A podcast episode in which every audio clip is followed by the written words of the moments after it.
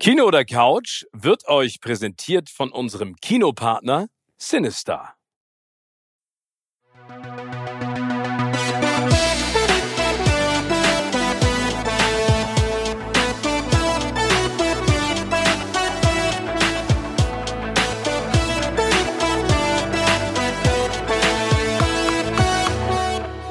Herzlich willkommen zu einer neuen Folge von Kino oder Couch. Mein Name ist Tim Affelt. Mir gegenüber sitzt Steven Gätchen. Und ich hoffe sehr, ich hoffe sehr, sehr, sehr, dass er uns gleich sagen wird, dass er einen Film geguckt hat, der mich wahnsinnig interessiert. Ähm, deshalb, Steven, legen wir gleich los. Kino oder Couch diese Woche? Kino. Und ähm, ich kann nur allen, die jetzt zuhören und auch dir, lieber Tim, sagen, das ist ein Film, den man gesehen haben muss. Ich äh, schieße jetzt ein paar Vorschusslorbeeren raus. Für mich einer der besten deutschen Filme der letzten Jahre. Also wirklich mit Abstand einer der besten deutschen Filme der letzten Jahre. Basierend auf einem semi-autobiografischen Roman, nenne ich das jetzt mal, um das alles noch ein bisschen mehr zu verwässern.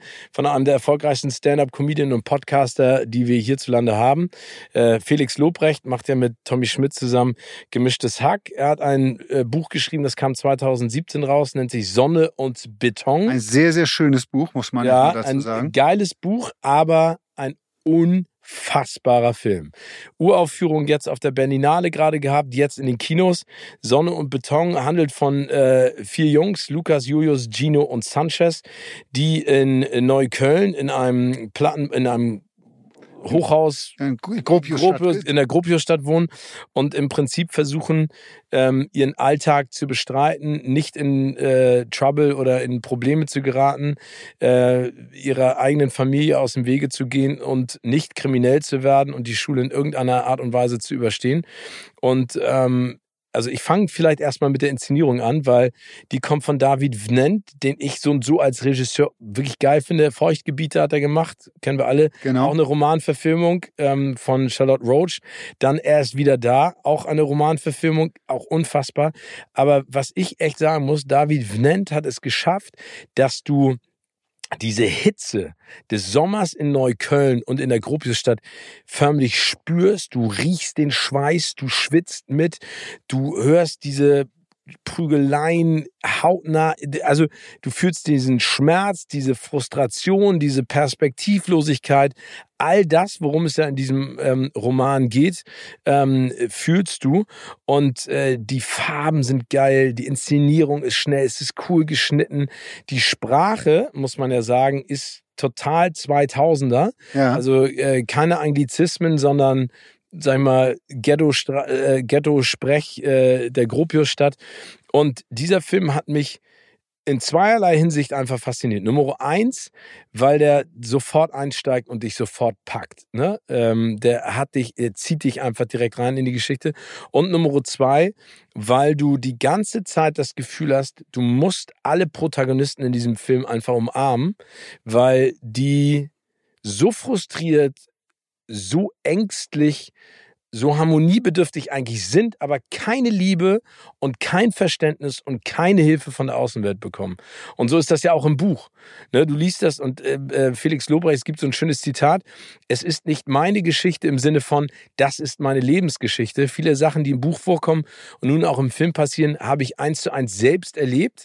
Genauso viele Sachen sind aber auch frei erfunden. Ich habe immer offen gelassen, was wahr ist und was nicht. Dabei belasse ich es auch. Aber das umzusetzen, ohne es, keine Ahnung, zu überromantisieren, zu überdramatisieren, das musst du erstmal schaffen. Also ich weiß nicht, wie dir das Buch gefallen hat, aber das war äh, schon ziemlich gut, aber das ist der absolute Hammer. Ich fand das Buch großartig. Also es ist ähm, bisschen zu vergleichen, auch wie mit, mit einem Roman wie Chick, ja, ja stimmt. Ähm, der auch großartig war, der auch ganz toll verfilmt worden ist. Äh, Chick mittlerweile auch Schul, ähm, Schulstoff, also wird ja in vielen Klassen durchgenommen, das Buch. Irgendwie. Ich kann mir gut vorstellen, dass das mit Sonne und Beton vielleicht auch demnächst passieren wird, weil es ja, es ist eine Milieustudie, die, genau. Milieustudie, die wir alle äh, sicherlich äh, uns mal angucken sollten, weil das ist ja genau das Problem. Also äh, ähm, geht dann ja in der Sekunde selber auf, in was für einer Blase man auch groß geworden ist. Aber und teilweise auch immer noch lebt, in was. Ja, ja, Felix klar. Lobrecht hat ja auch gesagt, völlig zu Recht, Felix. Felix Lobrecht Ja. hat äh, völlig zu Recht gesagt, auch ähm, nachdem wir diese Silvesterausschreitungen hatten und der Medienrummel auch groß da war und der Aufschrei groß da war, äh, war, hat er ja gesagt, ja, das ist schlimm, was da passiert ist, aber sorry, das ist ja nichts Neues. Ja. Also das hast du in Gropiusstadt und in bestimmten äh, Vierteln in Berlin, auch in Hamburg in bestimmten Vierteln, hast du das jedes Jahr. Deshalb, ähm, what's the point? Ja, aber das ist ja genau das. Die Augen zu und durch und dann einfach äh, sozusagen das Problem ignorieren. Aber ich würde noch gerne ein, ein Lobeswort äh, loswerden. Und zwar, äh, also David nennt, wie gesagt, in der Umsetzung Felix Lobrecht das Drehbuch auch geschrieben, sensationell. Aber was auch beeindruckend ist, ist, die vier Hauptfiguren werden alle von nicht professionellen Schauspielern gespielt oder zumindest Schauspielern, die noch nicht eine solche Karriere hingelegt Ja. haben. Und diesen Cast zu finden, der in der Art und Weise miteinander harmoniert, aber auf der anderen Seite auch so ehrlich und authentisch ist, das war wirklich beeindruckend. Es gibt ja eine Figur, ich weiß nicht, welche deine Lieblingsfigur der vier Jungs ist, aber äh, Julius, ähm, unser kleiner Popper, äh, der so ein bisschen dümmlich daherkommt, im Prinzip ja auch die Gruppe immer wieder in Probleme reinreitet. Also es geht im Prinzip auch darum, dass sie versuchen sozusagen, weil sie nie Geld haben, ähm, äh, die Beschaffungskriminalität. Sie brechen dann, ohne zu viel vorwegzunehmen, in äh, die eigene Schule ein, um Computer zu klauen und die dann zu verticken. Und ähm, der Julius im Prinzip die komplette Gruppe durch seine aggressive, manchmal dümmliche Art, aber auch immer wieder in große Probleme reinbringt. Aber wie der das spielt, der, der Vincent Wiemer, der Gang, wie der geht, so dieses koke- kokettierende, äh, pubertierende, teenagerhafte, es ist so geil. Aber alle, alle, also alle, auch die Darsteller, auch der Bruder, die Eltern, das ist ne Alkohol, äh, Gewalt innerhalb der Familie, äh, getrennte Elternhäuser, dieses Schulschwänzen in der Schule kommt der Lehrer über mich damit klar. Äh, es hat mich äh, total begeistert. Ja, aber das ist ja, was man bei bei vielen anderen Filmen leider äh, immer sagen muss, dass das Casting dann häufig nicht stimmt oder äh, das mit, mit Namen besetzt wird, die diese Rolle aber überhaupt nicht ausfüllen können. Und genau das, glaube ich, was der Venant hier gemacht hat, ist ja Leute zu holen, die authentisch das rüberbringen, die vielleicht sogar ein bisschen sich selber spielen, weil sie genau aus, aus, aus dieser Szene kommen. Ich musste da sofort dran denken an die ähm, großartige Serie Gomorra Ja. die ja in Neapel spielt und es geht um die Mafia in Neapel und um die Jugendlichen auch, die dort schon früh dort reingezogen werden und ihr Geld mit Drogenhandel verdienen. Und dafür haben die damals auch nur Leute, also es waren alles keine Schauspieler, es waren alles Leute aus, aus äh, die dort leben und die einfach am Ende ja sich selbst spielen. Und deshalb hat diese Serie sowas unfassbar authentisches. Ich habe, äh, das Schöne ist, das hast du gerade auch gesagt, ich habe äh, im Kika, im, im Kinderkanal, ähm, äh, eine Doku gesehen und zwar hat Ben Blümel, den ich auch sehr schätze, Ja. ähm, äh, die vier Jungs begleitet auf der Berlinale zur Premiere und sowas. Und das war total schön zu sehen, wie überwältigt die von diesem Erfolg waren, aber auch wie anders die im normalen Leben sind. Ne? Also extrem freundlich, äh, extrem demütig, extrem eloquent.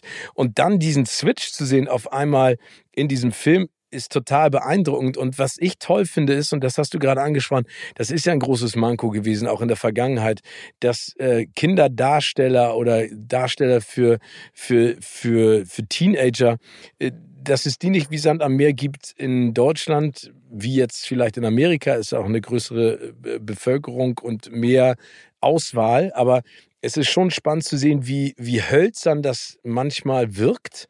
Ähm, und hier ist es alles andere als das. Ne? Also du bist direkt dabei, du bist direkt, hast du dein, deine Lieblinge oder deinen Liebling, du, du fühlst mit. Und das ist ja so wichtig für einen Film, dass du das spürst und einfach mit reinrutscht, ohne dass du so außen vor gelassen wirst als Zuschauer. Also ich kann nur nochmal betonen, das ist wirklich für mich einer der besten Filme seit langem aus Deutschland ähm, und äh, bitte mehr davon. Also liebe, hab- liebe öffentlich-rechtliche, liebe Privatsender, Ja, genau. liebe Filmförderung, denkt dran, wenn ihr solche Drehbücher auf den, auf den Tisch gelegt bekommt und äh, da steht vielleicht auch noch Felix Lobrecht vor, überlegt euch nicht zweimal, sondern direkt beim ersten Mal, ob ihr es machen sollt oder nicht. Also das ist die Zukunft auch des deutschen Films und das ist auch die Zukunft dessen, äh, was hier über den Äther und über den Bildschirm fließen sollte. Laufen Ja, ich, ich war so Ich habe so gehofft, dass du genau über diesen Film sprichst, weil ich bislang nur den Trailer gesehen habe und der mich schon derartig angefixt hat, gesagt, oh, Also es ist schon hart, ne? ja, aber wir wollen ja nicht immer nur Romcoms und und Nein, nein, sehen. nein, nein, aber das ist schon hart. Und äh, das Problem ist ja, du hast ja gerade gesagt, der Trailer äh, zeigt ja schon, was für eine Frustration da drin ist. Ne? Also Gewalt, die Art und Weise der Sprache, die Respektlosigkeit gegenüber Frauen, das ist schon ein Riesenproblem. Ne? Also das muss man ja ganz ehrlich sagen. Also wie die darüber reden, ne? Ich, keine Ahnung, ich kann alle ficken außer meine Mutter oder ne, alle sind, was weiß ich, was die da alles erzählen. Da, das ist schon schwierig. Das Problem ist nur, es ist ja genauso. Aber er bleibt auch immer authentisch oder oder überjatzt er auch mal zwischendurch. Nö, überhaupt nicht. Also äh, es ist jetzt in keinster Art und Weise so, dass, äh, dass du am Ende da sitzt und sagst so, oh Mensch, das ist vielleicht ein bisschen übertrieben oder das ist romantisiert worden oder das ist jetzt, also, so, sondern es geht ja im Endeffekt, also was haben die vier Jungs? Sie haben ihre Freundschaft. Genau. Ne? Und äh, darum geht's im Prinzip auch. Ne? Also wie stehen sie zueinander? Was wollen sie? Ne? Und dann ja auch Lukas, der ja sozusagen der Hauptprotagonist ist, der äh, auch das größte Potenzial hat, etwas aus sich zu machen, ähm, der immer so ein bisschen zurückhaltender wirkt und sagt, nee, lass uns das nicht machen, lass uns nicht durch den Park gehen, lass uns nicht in die Schule einbrechen. Dann am Ende aber trotzdem immer mitgezogen wird. Das ist schon, äh, das ist schon total beeindruckend. Also ich fand's wirklich super. Ich bin mal gespannt, wie du ihn findest, aber ich glaube, das ist genau Ja, ja, Du wirst- das ist, das dazu ist auf meiner Watchlist äh, auf Platz eins. Auf also Platz das ja werde ich äh, ähm, diese Woche versuchen, ihn mir anzugucken. ja sehr gut. Aber dann erzähl du doch mal bitte, lieber Tim, was hast du dir denn angeschaut? Ich bin auf der Couch ge gewesen diese Woche und Sieht ähm, man aber auch. hm? ja, woran sieht man nee, das? deine Figur. Nein. Fängst du schon wieder damit. Ja, genau. Aber ich habe auch etwas ganz, ganz Tolles gesehen. Okay. Ähm, und zwar The Consultant Oh, mit äh, dem wunderbaren Christoph Waltz in der Hauptrolle. Und äh, ja, also ich geb, muss erst mal vorweg, ich bin ein riesen Christoph Waltz-Fan aus, äh, aus unterschiedlichsten Gründen. Unter anderem äh, habe ich jetzt gerade gelesen, irgendwie, er leidet wie ich unter äh, Selbstverteidigungsmüdigkeit. Wie Wusstest du, Selbstverteidigung. was Selbstverteidigungsmüdigkeit Nee, das weiß ich nicht. Also, der Begriff war mir auch neu irgendwie, aber er trifft genau das, was, äh, was wir beide haben. Und zwar ist das, äh, erzählt er, wenn am Set, er ist am Set und alle sind vorbereitet irgendwie ähm, und dann kommt, soll er auftreten und loslegen, dass ihn dann immer eine bleiernde Müdigkeit äh, überkommt. Und das ist irgendwie so ein, so ein, so ein Selbstref so ein Reflex des Körpers, dass wenn man aufgeregt ist und, äh, und das haben ganz viele und ich habe das auch. Ich musste letzte Woche eine Rede halten, eine kleine ähm, vor äh, aber wa warum Selbstverteidigung? Ich dachte jetzt eher so Selbstverteidigungsmüdigkeit, dass wenn dich jemand verbal oder physisch angreift, dass du sagst, komm, ist mir egal. Die Trachtprügel hole ich mir verbal. Ja, aber das ist der, der, das ist der, der, der, Reflex des Körpers, mit, mit Aufgeregtheit umzugehen und das runterzukommen, so dass man so, ach, das ist so eine Müdigkeit, dann so, ach, ist jetzt auch egal, irgendwie, ich muss das gar nicht machen und so weiter. Also das ist irgendwie, und muss mal drauf, ich weiß nicht, wie es bei dir ist. Du hast es wahrscheinlich, du bist ja so ge, geeicht mittlerweile drauf und machst so viele Sachen auch vor Publikum irgendwie, dass du, glaube ich, hast, bist du noch selbst, äh, bist du noch aufgeregt? Äh, Ja, total. Äh, total. Es gibt auch zeitweise die Situation, dass ich da stehe, kurz vor Showbeginn, und ich frage mich, warum mache ich das überhaupt? Das ist es, aber das ist genau der, warum mache ich, warum bin ich hier und ich sollte Ja, jetzt oh, das habe ich gehen. jedes Mal. Das habe ich jedes Mal, wenn, wenn ich da auf die Bühne gehe und denke so, da am schlimmsten sind aber die Situationen, da kommen wir gleich zurück zum äh, Consultant, wenn ich auf der Bühne stehe und ich denke, ich hau so richtig geile äh, Lacher raus Und keiner und lacht. keiner lacht. Ne? Dann so spätestens nach zwei Minuten, äh, dann, dann reduziert sich alles. Das ist wie so, vielleicht hinkt der Vergleich auch total, wie beim Erfrieren. Dann konzentriert sich ja der Körper so auf die wichtigsten Organe. Wenn ich da oben verhungere, dann konzentriere ich mich auch nur noch auf mich. Dann mache ich das nur noch für mich, damit ich selber Spaß habe. Weil ich denke, wenn ich selber Spaß habe, strahle ich das vielleicht nach hinten, nach, nach außen aus. Aber es gab echt Veranstaltungen, vor allen Dingen für Werber, Ja. Werbeagenturen, wo ich drei Stunden da gedacht habe, Alter, ich äh, muss dann nach dieser Veranstaltung laufen, weil die mich ausbuhen und mich rausschubsen. Ne? Und dann so die letzte Moderation holst die Veranstaltung raus und dann so, ey Steven, das war so sensationell witzig. Das war so groß, das war die beste Moderation, die wir jetzt hatten. Ich so, hätte dir in den letzten dreieinhalb Stunden vielleicht ein einziges Mal mir zeigen können. Aber anstattdessen guckst du in die Gesichter so. Aber da ist, glaube ich, bei dir da, da auch, da kommt dann natürlich viel Bühnenerfahrung hi- hinzu, einfach dann Augen zu und durch und irgendwie so einen anderen Modus zu schalten. Fatalismus. Oder das. Aber ich habe das genau das mit dem Witz habe ich äh, jetzt äh, letzte Woche gehabt. Ich musste äh, einen kleinen Vortrag Rede halten und man versucht ja am Anfang das irgendwie mit so ein paar lockeren Sprüchen irgendwie so ein bisschen so das Eis zu brechen und dann guckst du so im Raum rum und guckst in die toten Augen von London. Ne? Also so, keiner irgendwie hat den Witz offenbar verstanden, keiner hat also noch nicht mal geschmunzelt. Und das ist bei mir, du bist dann, mich bringt das dann komplett aus dem Takt. Ja, also, also ich bin dann auch nicht fröhlich. Ich bin dann auch irritiert. Ne? Also und dann ist man auch ganz hektisch, guckt auf seine Zettelchen irgendwie und oh, wie kriege ich jetzt wieder, wie komme ich jetzt wieder in die Spur? Also ich kann dir nur einen Tipp geben. Ne? Also Nummer eins, wenn du einen Witz machst ne, oder eine lustige Geschichte erzählst, musst du immer warten, bis sich die Pointe setzt. Weil hilfreich kann es auch manchmal sein, weil das ist, ist wie so eine Welle. Weißt du, du erzählst oben auf der Bühne die ja. äh, Geschichte. Vorne versteht es vielleicht keiner, aber vielleicht hast du äh, die Hoffnung und das Glück, dass in Reihe 15 jemand den Witz später schnallt und dann loslacht. Und darauf kannst du dann eingehen. Dann kannst du sagen, wenigstens einer hat mich verstanden. Oder der Klassiker, gut, dann mache ich das beim nächsten Mal nicht nochmal so. Also Selbstironie ist der, der Schlüssel dann zum Erfolg. Wenn das aber auch nicht hilft, dann kann ich nur sagen, mach eine lange pinke Pause und schleich dich durch den Hinterausgang. aber ich raus. bin gleich wieder da, Leute. Ich ja, genau. Ich komme vielleicht gleich wieder. okay, gut. Okay, aber jetzt sind wir abge abgedriftet. Ab, genau, wir wollten über The Consultant sprechen. Aber, aber jetzt erklär das heißt Selbstverteidigungsmüdigkeit, das heißt... So nennt, so nennt Christoph... Äh, also das Christoph heißt, er geht, er geht ans Set und wird dann müde und kaputt, weil er sich nicht beweisen möchte. Genau, na, er, ist, er, hat, er hat dann so eine Müdigkeit, aber gut, gut gegen die kämpft er dann an, er, er zieht das dann durch. Aber ähm, es ist jetzt nicht so, man würde man denken, bei jemand wie Christoph Walz und wie mit der, der Erfahrung und dem, was der alles schon gemacht hat an Sachen, irgendwie würde, denkt man ja normalerweise, oh, das macht er so mit links. Nee, der hat auch, der hat äh, immer noch auch so, ähm, ja, Lampenfieber, ja, aber ich, ich glaube, ehrlich gesagt, das ist auch etwas Gutes, ne? weil dadurch die Sinne wirklich nochmal geschärft werden. Und diese Aufregung hat ja auch was Positives. Ich glaube, was man lernen muss, ist, dass die Aufregung eigentlich insofern übermannt, dass man danach nicht mehr nicht mehr Herr seiner Sinne ist. Ne? Und ich glaube, was ich nur jedem sagen kann, ist, egal wie viel Erfahrung du hast, du machst ja weiterhin Fehler. Das mache ich ja auch immer noch kontinuierlich.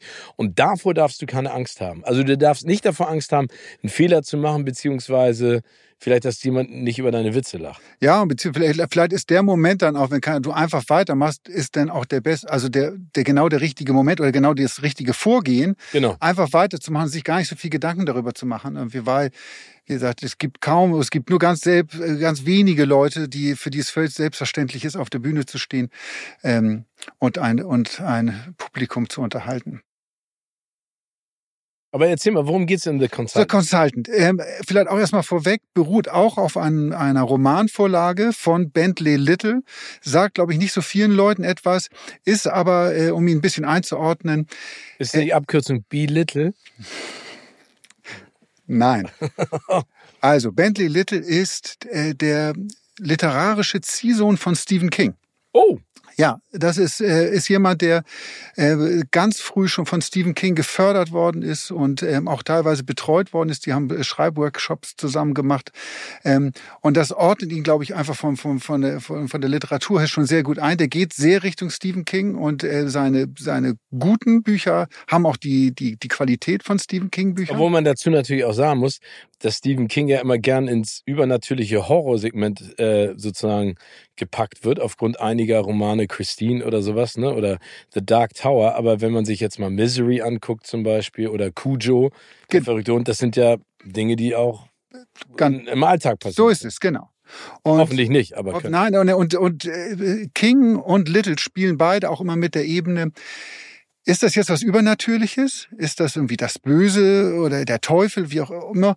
Ähm, oder ist das etwas Normales. Also und auch jetzt in dieser und das ist auch in, diesem, in diesem Film im Buch ist es ein bisschen. Ist das ein Film oder ein Buch? Äh, eine Serie. Das ist eine Serie. Ähm, ich glaube acht Folgen sind es, a 30 Minuten, sehr sehr äh, bekömmlich verpackt ah, das ganze ich. Paket. Ja. Das Buch heißt auf Deutsch Der Berater. Ähm, es geht um eine Videospielschmiede, also eine Firma, die Videospiele für Handys herstellt. Und gleich zu Beginn der Serie wird der Besitzer erschossen. Ist das, also ist das wichtig? Ist das ein Kriminalfall da oder ist das egal? Und das ist egal. So, okay. der, der Punkt ist, dass dann die Firma letztendlich so ein bisschen in so einem Schwebezustand ist und die Mitarbeiter nicht wissen, was wird jetzt aus uns, was wird aus dem Laden, wird alles platt gemacht, verlieren wir unsere Jobs, wie geht's weiter? Und in diesem Moment ähm, taucht ein Mann auf, der Regis Petoff heißt, ähm, und der einen Vertrag geschlossen hat mit dem Besitzer zu Lebzeiten noch, dass er ihm als Berater zur Seite stehen soll. Mhm. Und dieser Regis Petoff, gespielt von Christoph Walz, übernimmt dann die Leitung dieser Firma. Und er ist wirklich die, die Ausgeburt der Hölle. Also er ist der, der Als schlimmste, Chef sozusagen. als Chef das Schlimmste, was man sich vorstellen kann.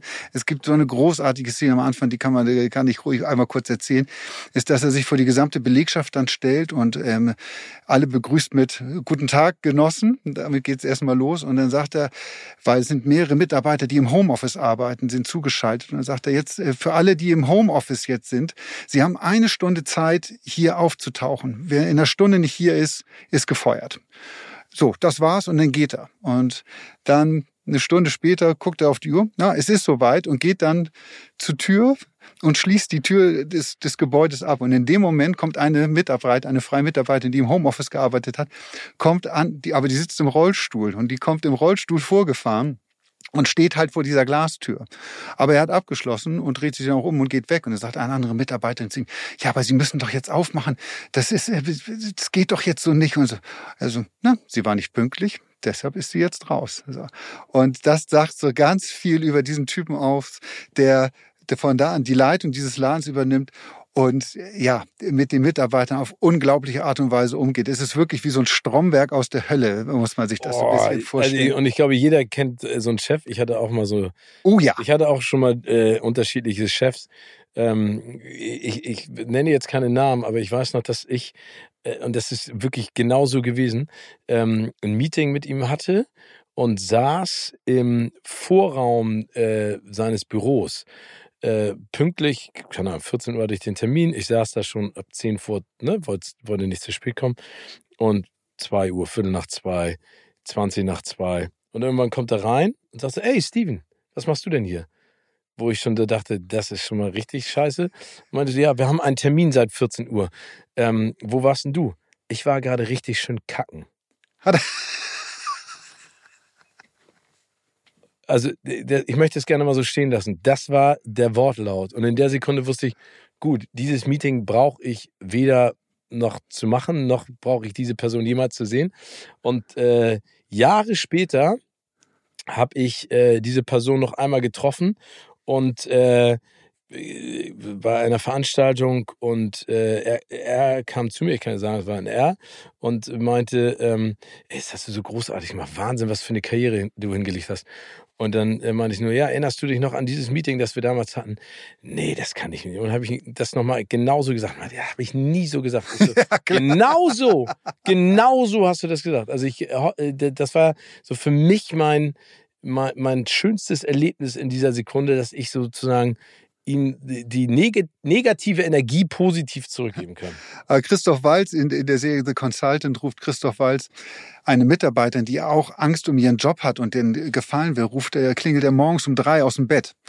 Und sie geht ran und dann äh, fragt er, ja, ich wollte Sie fragen, ob Sie heute ein bisschen früher ins Büro kommen könnten. Und sie guckt auf die Uhr, ja, es ist jetzt drei. Also ich könnte um acht Uhr dann da sein. Na, das ist jetzt enttäuschend. Ich dachte schon viel früher. Und dann legt er einfach auf. Und dann ruft er nochmal an und sagt so, ja, hallo, ich wollte Sie fragen, ob Sie heute ein bisschen früher ins Büro kommen könnten. Und dann, Achso, ruft er sozusagen nochmal Er an. ruft um dann zu sie noch triggern, mal an, genau. Sie verstanden und, hat, worum es und, geht. Ja. und sie sagt dann so, ja, ich könnte in 40 Minuten da sein. Ich so, Das ist doch gut. Also das sagt so viel über die Serie aus. Es ist ein großer Spaß und man, ähm, ich glaube, viele von uns erkennen vielleicht hier und da ansatzweise. Aber hast du denn auch mal einen Chef oder eine Chefin Ich hatte, in der Bösartigkeit? Ja, ich hatte einen Chef, eine unglaubliche Geschichte äh, bei, einer, äh, bei einer großen deutschen Tageszeitung, für die ich mal gearbeitet habe. Ähm, und der war damals der Res- Ressortchef, äh, Ressortleiter im Lokalbereich. Und ähm, ich war bei ihm, also ich, er hat mich zu sich zitiert und, und, und damals saßen alle in einem riesengroßen Raum und er an einem großen Tisch und um ihn herum ganz viele Leute, also viele, viele Redakteure. Und ähm, ich musste da hinkommen und dann sagte er, ja, kümmern Sie sich um Geschichte da und darum ähm, und am besten rufen Sie mal Herrn so und so an, der kann Ihnen da äh, sicherlich Infos zu geben. Also innerhalb der Redaktion? Nee, Jemand. außerhalb. Ach ich sollte okay. jemanden anrufen irgendwie und er nannte mir den Namen dann. Und ich dachte mir, weil er so, er war so sehr gut im, also ja, die Geschichte und rufst du den an und so weiter. Und dann habe ich ihn gefragt, ja, äh, Sie scheinen ihn ja zu kennen, haben Sie die Telefonnummer? Und so.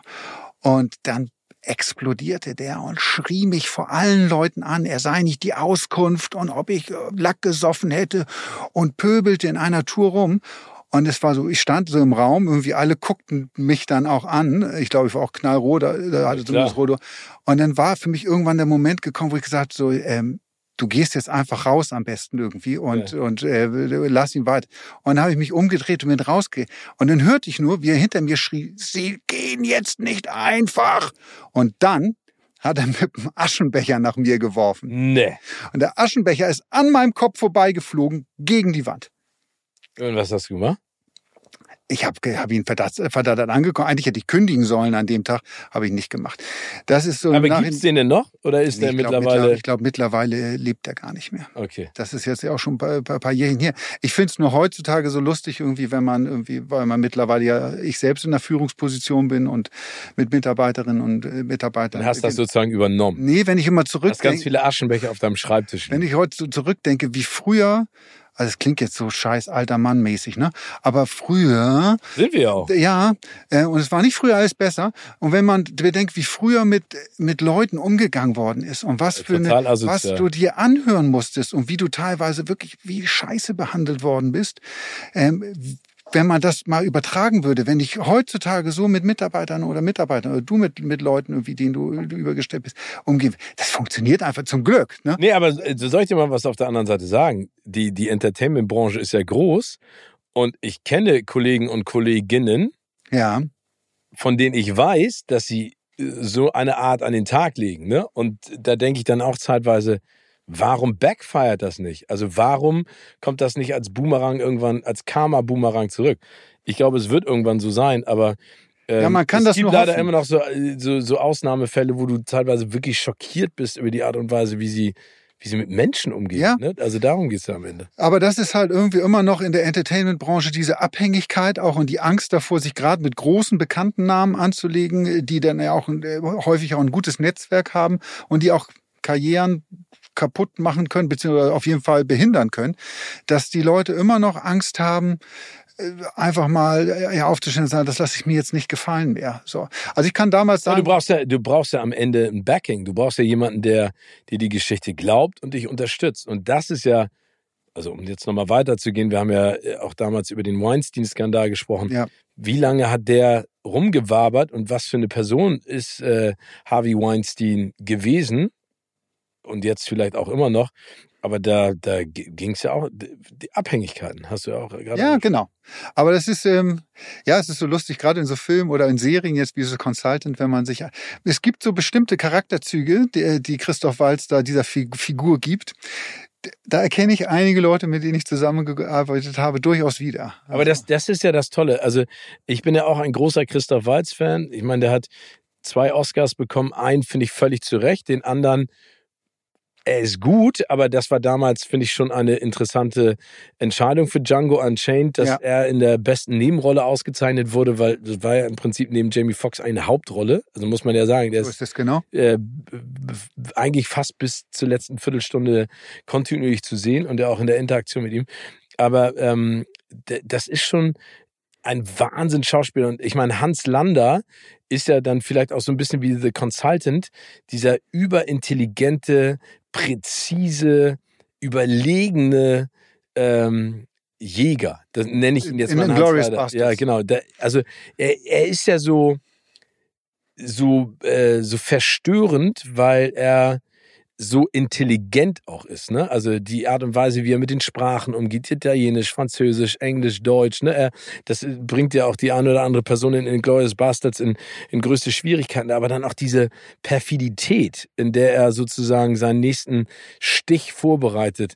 Und deswegen für, für die Rolle, von der du gerade sprichst, passt er ja perfekt. Passt rein. er perfekt. Aber das ist vielleicht auch eine Kritik an Christoph Waltz, Ja. die er sich gefallen lassen muss, vielleicht, dass er schon immer sehr ähnliche Typen spielt. Also, und das ist von der Mimik her und seiner Sprache her, ist das da alles sehr, sehr ähnlich angelegt. In diesem Fall ist bei The Consultant ist, es ist diese Rolle ist halt perfekt für ihn. Das ist, der füllt die komplett aus und äh, genau das, was diese Rolle braucht, hat er halt. Ähm, Das ist aber, wie, wie, wie du gerade gesagt hast, in den Glorious Bastards ist es eine sehr ähnlich angelegte, angelegte Figur.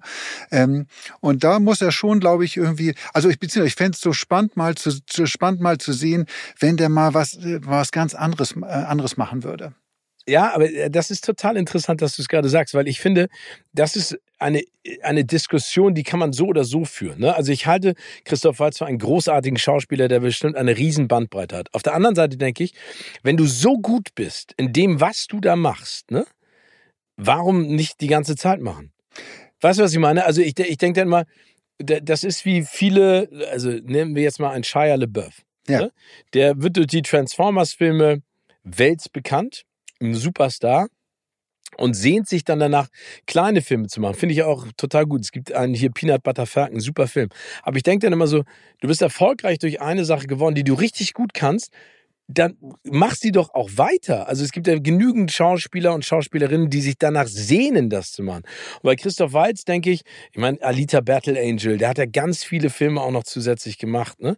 Tarzan spielt ja auch den hier mit, mit dem Skarsgård und sowas. Ähm, ich finde, er kann das einfach super. Und äh, jetzt kommen wir vielleicht auch mal zur Person Christoph Waltz. Ne? Ja. Ähm, ich habe ihn ja wirklich schon häufiger auch interviewen dürfen und Pressekonferenzen mit ihm gemacht.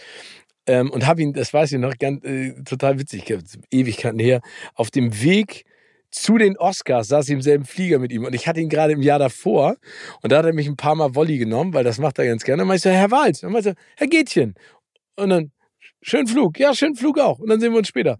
Also der ist total, äh, also der ist eine ganz spannende Persönlichkeit, weil er, und das sagen auch seine, seine Agenten und Manager, der will halt, mediocre ist ja so ein schönes Wort, ne? Der will nicht so eine, der, der will einen Ausschlag haben. Also Ja. im Sinne von, der muss gechallenged, herausgefordert werden. Das haben sie auch immer über Madonna früher gesagt. Madonna macht keine Interviews. Wenn du die ersten drei, vier Minuten überstehst, weil die fragt dich ja immer zurück und sagt so, wieso fragst du mich das? Was willst du von mir wissen?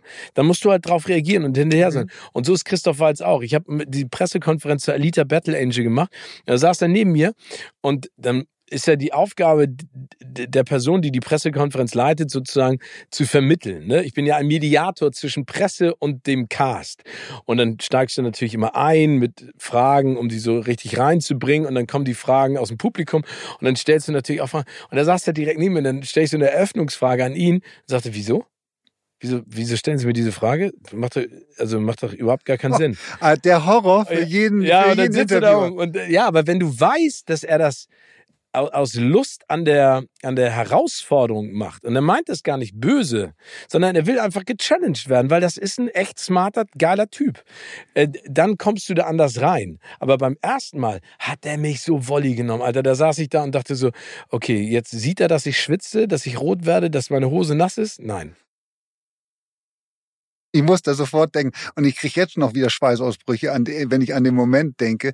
Ich habe mal Lemmy Kilmister von Motorhead interviewt, äh, der leider nicht mehr unter uns weilt. Ähm, Und das Interview im Marriott Hotel Hamburg, ich komme rein in den Raum. Äh, Der Drummer liegt betrunken auf dem Bett. Lemmy sitzt an einem Tisch mit einer Flasche Jack Daniels. Alle Rock'n'Roll-Klischees wurden da erfüllt.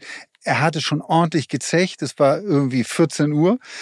Und dann setzte ich mich irgendwie und äh, die Pressedame war am Anfang noch von der Plattenfirma, war am Anfang noch mit im Raum. Ich war super jung noch, ich hatte gar nicht so viele Interviews gemacht irgendwie und ich weiß auch gar nicht, warum man mich dann damals dann mir das zugetraut hat, das zu machen. Jedenfalls bin ich dahin und habe dann artig meine Fragen da so losge... Und dann sagte er auch zu mir nach der zweiten, dritten Frage, sagte, hey Alter, nun stell mir doch mal eine richtige Frage, lock mich doch mal aus der Reserve. Und habe ich gesagt, wieso ich, das sind doch Fragen irgendwie. Ich war also völlig, völlig neben der Spur. Und er sa- sagt, ja, nee, aber irgendwie so, du, du musst mich mal fordern, ein bisschen. Und ich war so hilflos und verzweifelt in dem Moment, weil ich auch ich guckte auf meinen Zettel und irgendwie hatte ich auch gar nicht, ich dachte, ich hätte die geilsten Fragen schon rausgehauen, ähm, dass ich dann in so einen Verzweiflungsmodus gewechselt habe und dann zu ihm gesagt habe, ja, was würdest du denn sagen, wenn ich sage, hast du eine Motorhead-Platte, hast du alle Motorhead-Platten? Das klingt, das klingt doch alles gleich. Und dann guckt er mich an, wie, wieso denkst du das? Und ich war, wie gesagt, ich war verzweifelt. Eigentlich habe ich es nicht gedacht. Ja, also jetzt zur, zur Ehrenrettung, ich habe es nicht gedacht. Aber in meiner Verzweiflung habe ich gesagt, ja, das und um ihn gegenzuhalten, habe ich gesagt, ja, finde ich. Eure Platten klingen alle gleich. Und dann hat er zu mir gesagt, Junge, du musst aufpassen, dass du nicht gleich eins in die Fresse kriegst. Und das war der Moment, wo die, wo die Dame der Plattenfirma den Raum verließ und ich dann allein mit ihm war. Und, was, wie hast du das Interview dann gerettet? Ja, ich habe gesagt, aber ja, was sagst du denn dazu? Und dann hat er was erzählt irgendwie und äh, dann zwischendurch ging es dann auch besser. Wir, also wir hatten dann die Gesprächsebene, aber hatte dann immer wieder Phasen zwischendurch, wo er auch gesagt hat, dann, warum erzähle ich das bloß so einem Idioten wie dir? Du verstehst das sowieso nicht. Oh, das also war, ich war schweißgebadet, als ich aus diesem Interview rauskam. Ich hatte mal eine Situation mit Pierce Brosnan zu James Bond, äh, äh, eine Premiere und da hatte er am Tag vorher in England in einer äh, Talkshow über einen Moment gesprochen mit Halle Berry, wie sie irgendwo hochklettert und er irgendwas zu ihr sagt, keine Ahnung, lustige Szene. Und ich dachte natürlich, ey, Icebreaker, direkt steigst du so ein. und ich frage ihn im Prinzip nach dieser Situation, ey, und von Sonnenschein in die dunkelste Wolke in einer Sekunde, ne? Der hat mich angeguckt, ich dachte nur so, Alter, oh Gott, oh Gott, was machst du jetzt? Und dann diese fünf Minuten, wenn du weißt, das ist jetzt so schon scheiße zu retten, indem du dann anfängst zu reden. Und ich habe dann irgendwie versucht und er hatte so keinen Bock. Der war so schmies gelaunt, hat das auch gleich seiner Managerin gesagt. Stand ich im Vorraum, kam er aber hinterher und meinte so, ey, es tut mir leid, meine Frau ist krank und irgendwie heute schlechter Tag. Dann dachte ich so, Situation ist gerettet. Aber abends Premiere im, äh, im Kino International, äh, Bühnenpräsentation und äh, dann äh, sollte ich raufgehen, weil meine Kollegin Britta Sander sagte, Englisch nicht so mein Ding, möchte ich auch nicht machen. Und dann kommt die, äh, kommt die Manager und sagt so, nee, du darfst nicht auf die Bühne. Also Pierce Brosnan will dich da nicht mehr sehen. Der hat keinen Bock mehr drauf. Das, das Interview war totale äh, Grütze. Ne? Und, und dann kam aber der Chef von ProSieben meinte, es gibt nur eine Person, die das machen kann. Das ist Steven. Oder ihr habt keine Bühnenmoderation. Ja. Und dann kam ich darauf und diese, diese, diese, diese peinliche Berührung zwischen so, er hatte keinen Bock auf mich, ich wusste, dass er keinen Bock auf mich hat, aber wir lassen jetzt den Film hochleben, das, äh, hochleben, das war echt doof. Und danach war ich auch bedient mit Pierce Brosnan, dann habe ich ihn aber zu Mama Mia wieder getroffen. Da war der so charmant und super geil. Das ist ja auch das Problem, dass man ja eine Vorstellung hat, wie diese Person ist, aber dass er am Ende ein Mensch ist, der auch schlechte Laune hat und irgendwie keinen Bock auf dich hat. Aber wie gesagt, Christoph Walz ist, äh, ist, ist jemand, und wenn du die Karriere anguckst, sagt er auch immer, früher hat mich keiner mit dem Arsch angeguckt. Seitdem ich Inglourious Bastards mache, bin ich der Größte aller, das ist ja auch immer das große Problem. Ja, und, ne? und was, was natürlich auch, was heißt ein Problem ist, aber was bei ihm ja der Fall ist, ist, er sagt selbst, ich bin nicht gut im Improvisieren. Also ich kann das spielen, was der Scriptwriter mir, mir anbietet, wie, so wie das Drehbuch aufgestellt ist. Und das sind jetzt, er wird natürlich häufig auch besetzt in die Richtung, irgendwie, weil er das so perfekt ausfüllt. Ähm, und dann ist es halt irgendwie immer ein bisschen nicht. Aber vielleicht Fazit auch nochmal zu The Consultant. Ja, Christoph Walz ist, wie Christoph Walz ist, aber das macht diese Serie so großartig und äh, ich liebe sie. Ich muss aber auch sagen, und das will ich ohne jetzt zu spoilern, es sind acht Folgen. Die ersten sieben sind Weltklasse und in der achten verrocken sie es so ein bisschen. Oh! Ah, das tut immer weh. Ja, und merkwürdigerweise, wenn wir nicht so viele das Buch gelesen haben, ist es nicht dasselbe Ende wie im Buch. Und das hättest du machen sollen. Dann wäre es, dann wäre es, glaube ich, wäre es rund gewesen. So äh, haben Sie sozusagen, also äh, ist eine Art Cliffhanger für Staffel Nummer zwei? Man versucht sich ein bisschen die Tür offen zu halten. Okay, ja, das, das ist natürlich Problem. immer das alte, das alte, Problem und äh, ja, aber da muss man doch auch mal äh, äh, Mumm in der Büchse haben. Ja, aber andererseits hast du mit diesem Petov, dieser Figur, so eine geniale Figur, so einen dämonischen Typen, ähm, dass es vielleicht einen auch juckt, irgendwie zu ja, sein. wie bei Better Call Saul, ne? Ich meine, das ist auch eine Standalone-Serie geworden aus Breaking Bad, aber auf der anderen Seite, ich glaube, man muss äh, ich glaube, man muss dann auch mal Kill Your Darlings machen. Ne? Man muss dann einfach sagen, lieber eine richtig geile. Finde ich auch. Und dann machst du dir irgendwann nochmal Gedanken darüber, wie ist äh, Petoff zu dem geworden, was er ist. Dann machst du ein Prequel. Ne? Erzählst die Geschichte vielleicht runder, als dass du so ein, so ein lames Ende machst. Aber wie gesagt, ansonsten äh, gucken, gucken, gucken läuft bei Amazon. Ähm, kann ich nur wärmstens empfehlen. Nur bei Christoph Waltz muss ich auch noch eine, das hat mich wirklich, äh, musste ich so lachen. Ich musste auch an dich denken, weil du, du bist ja auch viel mit Flugzeugen unterwegs und äh, ich weiß, dass dein letzter Urlaub irgendwie, äh, da haben wir telefoniert. Oh. Ähm, du auch, äh, ich habe Steven Gätchen selten mit so einer schlechten Laune im Urlaub erlebt. Also ich war ja nicht mit, ich habe nur, wir haben mit ihm telefoniert nur. Ähm, und das wird dich freuen, dass es nicht nur dir so ergeht. Christoph Walz hat, der ist noch nicht mal für Urlaub geflogen. Das hat, das war ein innerdeutscher Flug, ich glaube Berlin-Düsseldorf, ist im Dezember äh, ein Koffer von ihm abhanden, mit der Lufthansa ist er geflogen, ein Koffer abhanden gekommen und der ist bis heute nicht wieder aufgetaucht. Und da hat er jetzt groß drüber erzählt, irgendwie, dass, dass da ganz wichtige, ihm sehr nahestehende Dinge auch in diesem Koffer drin sind. Deshalb.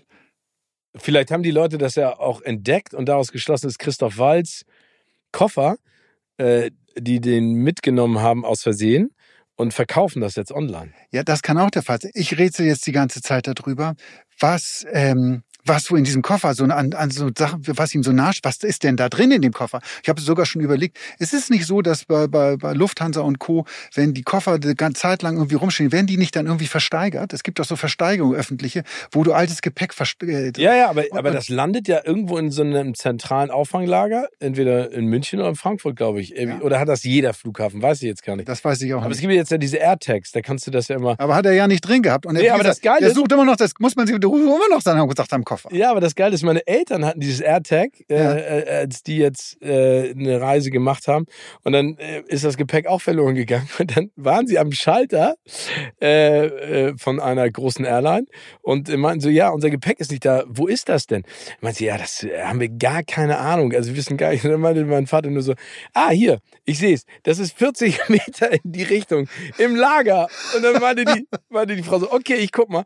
Und dann haben sie es wieder gekriegt. Ja, aber wenn du so, so, so, so ein AirTag hast. Oh, ich bin jetzt wieder, ich frage mich, was hat Christoph Walz in seinem Koffer gehabt? Ich überlege, ob ich zu so einer Versteigerung gehe. Vielleicht seine geheimen Tagebücher oder irgend sowas. Ja, oder weißt du, ich habe äh, gerade ehrlich gesagt gesagt, ich verreise in Zukunft nur noch mit dir im Gepäck, weil wenn du verloren gehst, dann kannst du dich ja raus schälen aus der Tasche oder aus dem Koffer und dann sagen, wo du bist und mich anrufen. Du könntest mich auch einfach so mit in Urlaub nehmen oder somit auf deine, auf deine tollen Reisen, weil ich weiß, nächste Woche ist es nächste Woche schon? Ja, nächste Woche. Nächste Woche düst du nach Los Angeles. Zu den Oscars. Zu den Oscars. Und von da aus werden wir sprechen. Und das Interessante ist, ich freue mich sehr auf das die, glaube ich. Serie.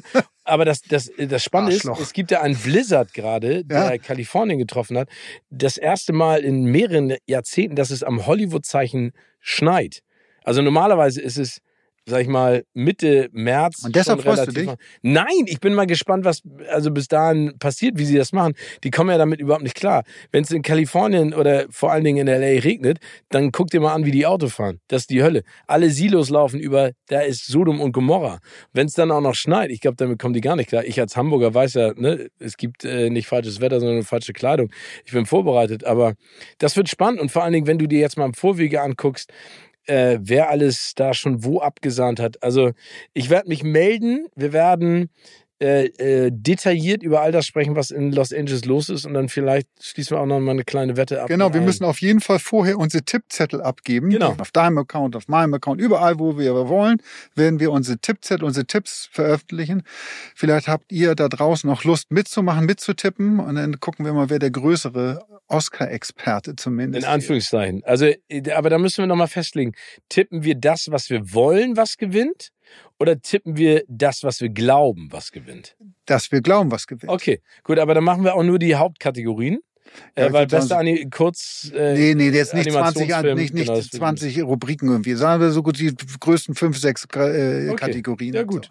Also, dann melde ich mich nächste Woche aus äh, Los Angeles äh, in meinem äh, Moonboots und meinem Parker mit Mütze und äh, du machst es dir hier gemütlich im Studio und ähm, ich schicke dir deine liebe Grüße und ich bringe dir auch was mit, wie immer. Oh, das wäre. Ich bringe dir ja immer was mit. Ja, das weißt stimmt. Das stimmt. Also, ihr Lieben da draußen, bleibt gesund und munter und bis nächste Woche. Bis nächste Woche. Tschüss.